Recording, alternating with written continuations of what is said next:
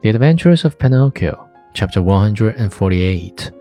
From that day on, for more than five months, Pinocchio got up every morning just as dawn was breaking and went to the farm to draw water. And every day he was given a glass of warm milk for his poor old father, who grew stronger and better day by day. But he was not satisfied with this. He learned to make baskets of reeds and sold them.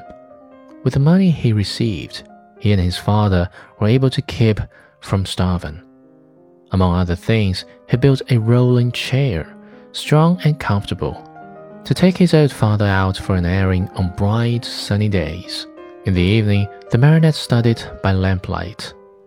With some of the money he had earned, he bought himself a second-hand volume that had a few pages missing, and with that he learned to read in a very short time. As far as writing was concerned, he used a long stick at one end of which he had whittled a long fine point. Ink he had none, so he used the juice of blackberries or cherries. Little by little, his diligence was rewarded. He succeeded not only in his studies, but also in his work. And the day came when he put enough money together to keep his old father comfortable and happy. Besides this, he was able to save the great amount of 50 pennies.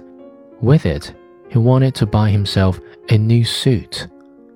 One day he said to his father, I'm going to the marketplace to buy myself a coat, a cap, and a pair of shoes. When I come back, I'll be so dressed up.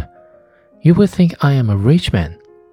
He ran out of the house and up the road to the village, laughing and singing. Suddenly he heard his name called, and looking around to see whence the voice came, he noticed a large snail crawling out of some bushes.